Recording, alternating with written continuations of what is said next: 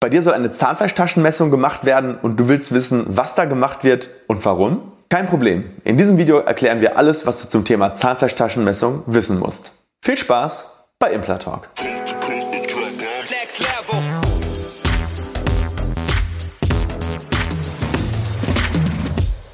Hallo liebe Community, mein Name ist Dr. Stefan Helker und ich heiße euch herzlich willkommen bei der Audioversion unseres erfolgreichen YouTube-Formates Implatalk. Sollten dir die visuellen Einblendungen an der einen oder anderen Stelle fehlen, komm gerne nochmal auf unseren YouTube-Kanal und schau dir das passende Video an.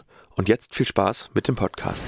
Du hast vielleicht den Begriff Zahnfleischtaschenmessung bei deinem Zahnarzt gehört und fragst dich jetzt, was wird denn da überhaupt gemacht? Und wir gehen heute in diesem Video mal auf dieses wichtige Thema ein und klären auf, wo das Ganze für gut ist und was sich vor allem bei so einer Zahnfleischtaschenmessung erwartet. So, zunächst mal, was ist eine Zahnfleischtasche? Also, eine Zahnfleischtasche ist das, was entsteht, wenn, der, wenn das Zahnfleisch auf der Außenseite und der Zahn an der Innenseite eine Art Tasche oder Kuhle bilden, die man dann auch als Vertiefung bezeichnen könnte. Und wenn diese Tasche zu tief wird, ist sie durch die Zahnbürste vor allem nicht mehr zu reinigen. Ja, das heißt, die Zahnbürste kommt ja immer nur so einen Millimeter oder anderthalb in so eine, in so eine Vertiefung rein. Und wenn das dann passiert, dass die Tasche tiefer ist, als deine Mundhygiene es quasi erlaubt, das zu reinigen, dann können sich automatisch auch Bakterien darin festsetzen. Und wenn man dann nichts macht, dann entsteht im schlimmsten Fall eine sogenannte Parodontitis. Und dazu haben wir natürlich auch schon ein ausführliches Video, das verlinke ich dir oben im i. Aber heute geht es erstmal um das Thema, wie stellt man denn eine Parodontitis dann fest? Und das macht man mit einer sogenannten Zahnfleischtaschenmessung.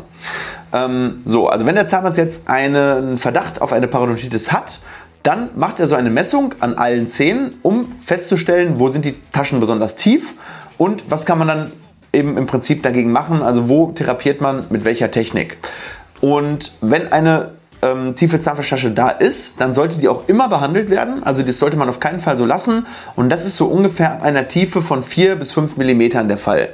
Und um das festzustellen, und da gehen wir jetzt erstmal in die Thematik rein, ist, ähm, gibt es spezielle Sonden. Ja, diese Sonden, ähm, im Endeffekt gibt es zwei Hauptsonden, es gibt aber Dutzende, ganz viele Sonden, ähm, aber es gibt so zwei, die am häufigsten benutzt werden. Und die schauen wir uns jetzt einmal im Detail an. So, die erste Sonde ist die sogenannte PSI-Sonde, also Parodontaler Screening Index Sonde. Und die ist in mehrere Segmente unterteilt und hat am Ende einen kleinen Punkt, und der Punkt ist dafür da, dass die Sonde, wenn du dann auf den Boden kommst, nicht so sehr piekst. Ja, also so eine Abrundung an dem, an dem Ende der Sonde. Und das erste Segment, was du siehst, ich blende das mal ein, ähm, ist 3,5 mm in der Länge. Und das ist auch der Wert, habe ich ja gerade gesagt, ab 4 mm wird es halt langsam behandlungsbedürftig. Das heißt, wenn, wenn, wenn die Sonde nicht diese vollen 3,5 mm versinkt, dann ist der Zahnarzt sicher, okay, die Tasche ist in Ordnung, da müssen wir erstmal nichts therapieren außer vielleicht die dementsprechend regelmäßige Zahnreinigung. So, dann kommt das zweite Segment, das ist nochmal 2 mm, also die addieren sich dann 3,5 plus 2, also insgesamt 5,5 mm. Das dritte Segment ist nochmal 3 mm, das addiert sich dann 5,5 plus 3 auf 8,5 mm. Und das vierte Segment ist, glaube ich, auch nochmal 3 mm, das sind dann 11,5 mm.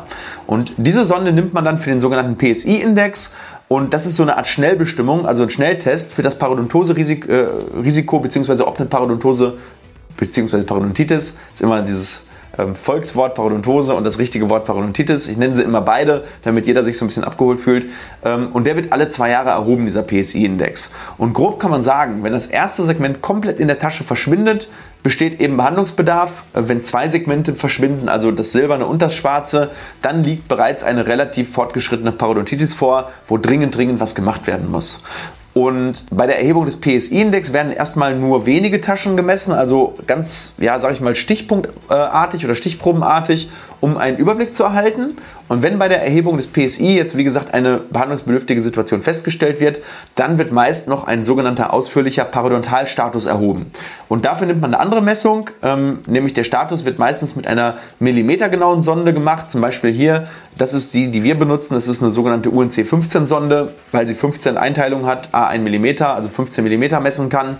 Und hier wird dann an allen Zähnen werden mindestens vier Optimal wäre aber besser sechs Stellen, also sprich drei Außenstellen und drei Innenstellen. Man macht also quasi wie so eine Art Echolot der Taschentiefen an jedem einzelnen Zahn und dann hat man am Ende einen ganz detaillierten Status mit allen Taschentiefen äh, von allen Zähnen. Und dadurch kann man erstens wissen, wo man wirklich therapieren muss, weil oft sind ja nicht alle Stellen super tief, sondern es sind nur selektive Stellen, die man behandeln muss, weil man möchte ja auch nicht übertherapieren.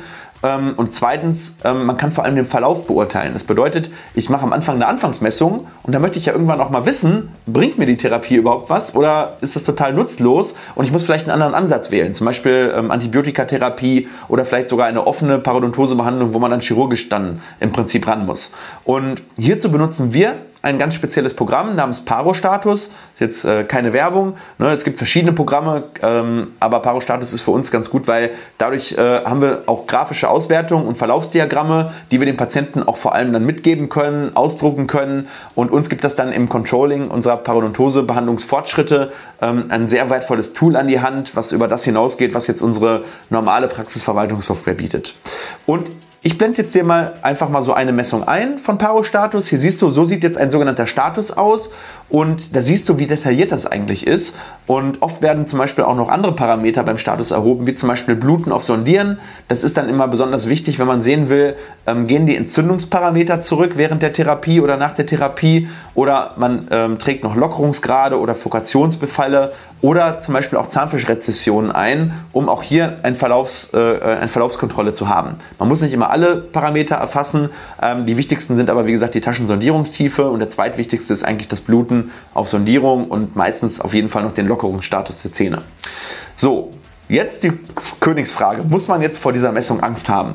Und die Antwort ist natürlich nein. In der Regel tut so eine Messung wirklich nicht besonders weh. Klar, das kann so ein kleines bisschen pieksen. Ich vergleiche das immer ganz gerne mit dem, mit dem Begriff Akupunktur. Natürlich merkt man das, wenn der Zahnarzt da so drauf sondiert. Ähm, aber es gibt wirklich deutlich schlimmere Sachen. Und den Status macht man meistens auch erst, nachdem eine Zahnreinigung gemacht wurde. Also sprich, wenn es vorher entzündet war, dann ist zum Zeitpunkt der Messung die Entzündung meist schon zurückgegangen, weil ja eine Vorbehandlung durch die Parodontose, äh, durch die Prophylaxe schon erfolgt ist. Und ich habe hier eigentlich auch noch nie eine Betäubung machen müssen. Vielleicht mal ganz selektiv an ein, zwei Zähnen. Das ist aber so in ich würde sagen, echt in einem Prozent oder weniger der Fälle der Fall. Ohne geübte Prophylaxekraft oder ein Zahnarzt erhebt den Status in 5 bis 15 Minuten, ähm, je nach Anzahl der Zähne natürlich. Wenn du noch 28 Zähne hast oder sogar 32 Zähne mit den Weisheitszähnen zusammen, äh, dann dauert es eher 15 Minuten. Wenn du vielleicht nur noch 10 Zähne hast, dann dauert es eher 5 Minuten.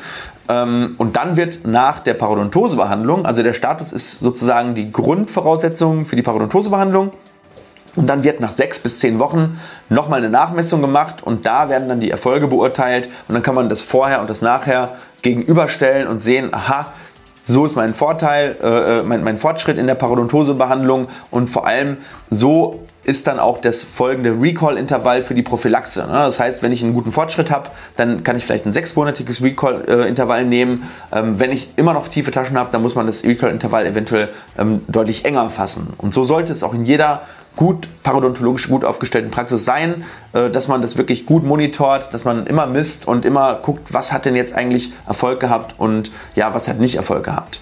Ähm, so, und jetzt erzähl du doch mal, wie wurde das bei dir gemacht? Wurde bei dir schon mal ein Status erhoben?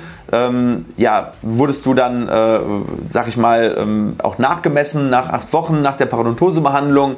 Kennst du deinen Parodontalstatus? Hat dein Zahnarzt mit dir darüber geredet? Und äh, wenn ja, vor allem, war das schlimm? Was ist dabei rausgekommen? Ich freue mich auf jeden Kommentar unter diesem Video und natürlich über dein Like und dein Abo. In diesem Sinne, wir sehen uns im nächsten Video auf unserem Kanal und äh, wünsche dir eine gute Zeit. Euer Doc Helker. Leider sind wir schon wieder am Ende dieser Episode angelangt. Wenn dir diese Folge oder unser Podcast gefällt, dann schicke ihn doch einer weiteren Person und sorge damit dafür, dass die Menschen fit im Thema Zahnmedizin werden. Und wenn du uns wirklich, wirklich helfen willst, dann lass uns doch eine 5-Sterne-Rezension da, denn so kommt unser Podcast weiter in die Sichtbarkeit. Ich freue mich schon, dich in der nächsten Episode wiederzuhören.